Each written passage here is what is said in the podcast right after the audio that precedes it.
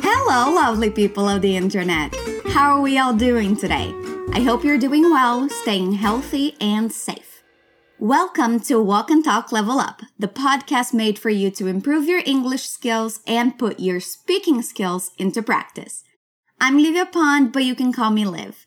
Thank you so much for joining me today. I'm always really happy to have you with me. If you're listening through a streaming platform like Spotify, Deezer, or Apple Podcasts, let me quickly remind you you can go to fluencytv.com for completely free lessons in five different languages. We have over a thousand of them, so don't miss out. You'll also be able to see further explanations and examples of the structures we work on here today. All right, you probably already know how this works, so I'm going to stop talking. We're going to listen to a conversation between a man and a woman about something that happened to a friend of theirs. It's a little bit of gossip. Let's listen. Oh my word, did you hear? Hear what? Apparently, Erica was fired because she was caught stealing. What? That's absurd. Where did you hear that? I was talking to Jody and she told me everything. Well, I wouldn't take her word for it. You know how she is. What do you mean? I mean, she has a flair for the dramatics. Until you can confirm it, take whatever she says with a grain of salt. We heard Amanda sharing some news with Richard. Apparently, their friend Erica was fired. Did you understand why? Listen again. Oh my word, did you hear? Hear what? Apparently, Erica was fired because she was caught stealing. What? That's absurd. Where did you hear that? I was talking to Jody and she told me everything. Well, I wouldn't take her word for it. You know how she is. What do you mean? I mean, she has a flair for the dramatics. Until you can confirm it, take whatever she says with a grain of salt. It seems she was fired because she was stealing. Oh boy. All right, let's start analyzing this dialogue. It starts with Amanda saying, Oh my word, did you hear? Oh my word is a different way of saying, Oh my God. It's an expression to show surprise in this case. Repeat after me. Oh my word. Oh my word. Again. Oh my word. Then she asks, Did you hear? That is usually a good way of sharing news, asking if the other person already knows about it. Repeat. Did. You. Hear. Did you hear? When we repeat again, notice the linking sounds in that question. To make it sound more natural, we connect the words, making it into a single sound. Repeat. Did you hear? Richard asks, Hear what? He wants to know what she's talking about. Repeat after me. Hear what? Hear what? And then Amanda shares the news, saying apparently Erica was fired because she was caught stealing. When she starts the sentence by saying apparently, it means that she doesn't know for sure and she's just relaying information someone gave to her. Repeat. Apparently. Apparently. Erica was fired because she was caught stealing. So she's saying that it seems that Erica, their friend, was fired because someone found out she was stealing. Let's try repeating the whole sentence. Apparently, Erica was fired because she was caught stealing. Apparently, Erica was fired because she was caught stealing. Apparently, Erica was fired because she was caught stealing. Again, apparently, Erica was fired because she was caught stealing.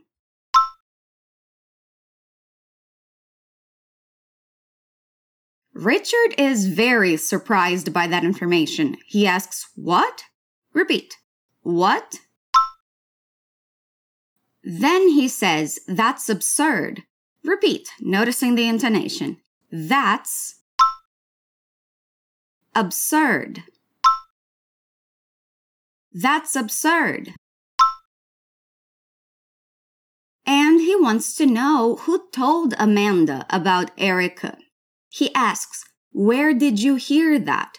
Repeat, Where? Did you hear that?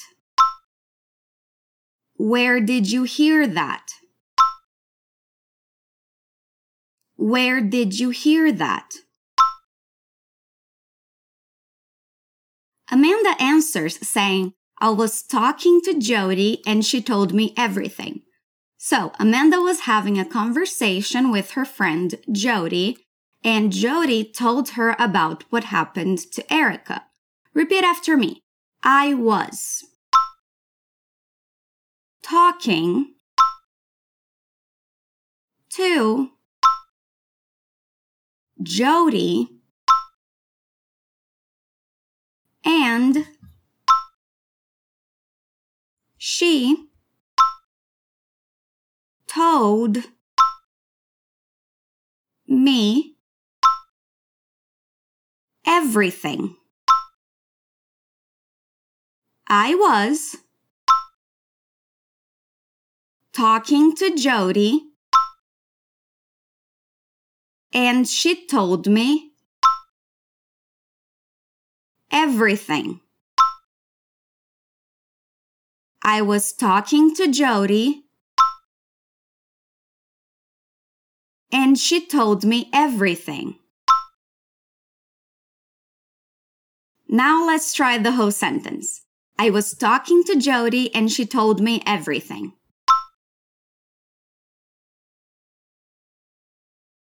Are you repeating out loud?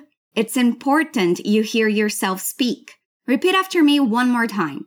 I was talking to Jody and she told me everything.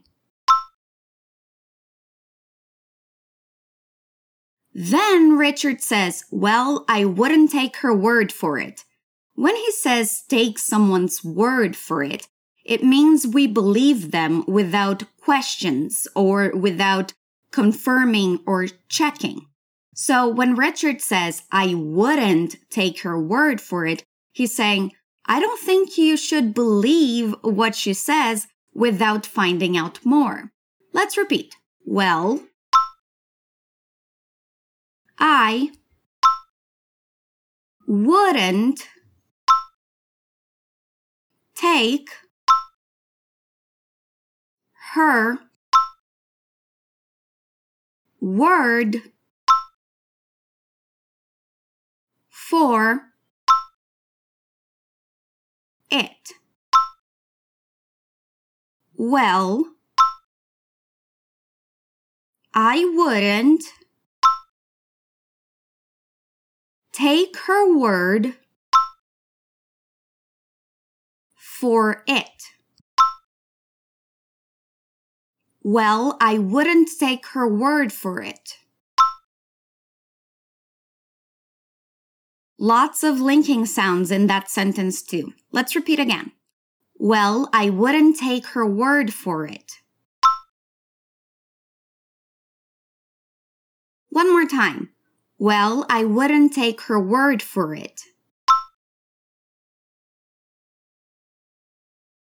He continues saying, You know how she is. Repeat.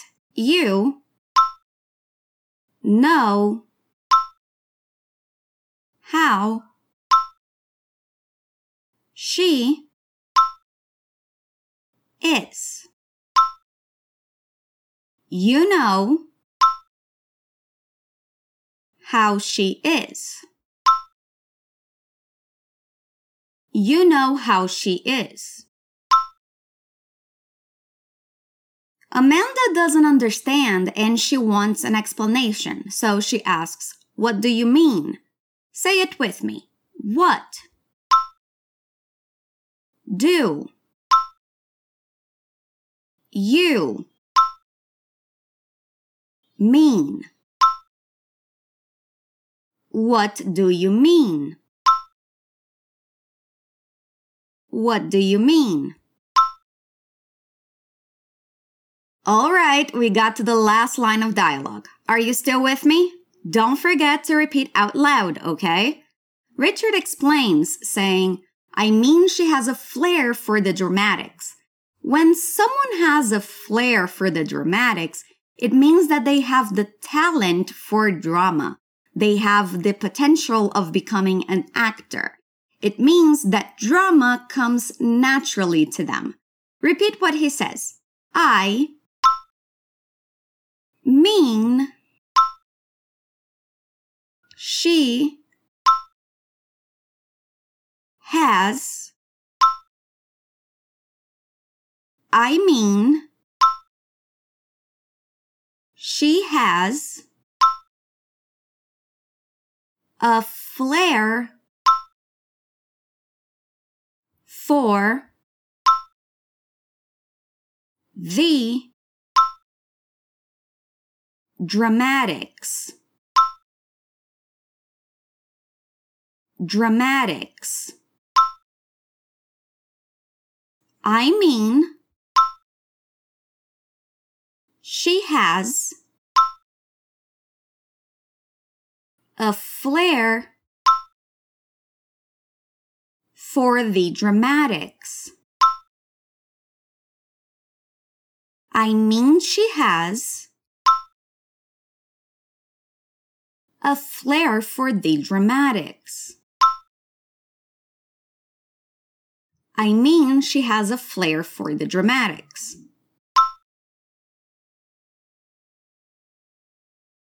Again, I mean, she has a flair for the dramatics. All right, last sentence. He says, until you can confirm it, take whatever she says with a grain of salt. That's an expression that means be careful with what you believe. In Portuguese, we could say fique com o pé atrás ou olhe com desconfiança. The actual translation is tome com um grão de sal, but that's not what it means. It means fique com o pé atrás, olhe com desconfiança, não tenha tanta certeza. Repeat. Until you can. Confirm. It. Until you can. Confirm it. Take. Whatever she says with a grain of salt. Take whatever she says with a grain of salt. until you can confirm it. Take whatever she says with a grain of salt. Let's try the whole sentence. Until you can confirm it, take whatever she says with a grain of salt.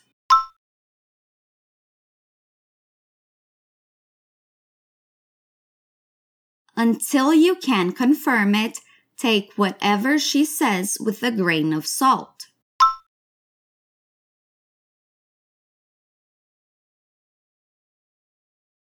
One more time and then we're done. Until you can confirm it, take whatever she says with a grain of salt.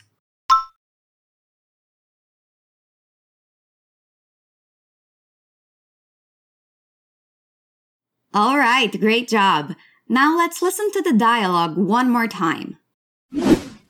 Oh my word, did you hear? Hear what? Apparently, Erica was fired because she was caught stealing. What? That's absurd. Where did you hear that? I was talking to Jody and she told me everything. Well, I wouldn't take her word for it. You know how she is. What do you mean? I mean, she has a flair for the dramatics. Until you can confirm it, take whatever she says with a grain of salt. Did you understand the whole dialogue this time? If you didn't, it's okay. You can listen to this episode as many times as you want. I recommend you also check out the description in our content portal, fluencytv.com, for a bit more information, explanations, and some examples. It's a great way to add to what you learn here. Okay, that is it for today, lovelies. I hope you're having a great week and I'll see you soon. Remember, there's a new episode of Walk and Talk Level Up every week and we'll be waiting for you. Stay awesome.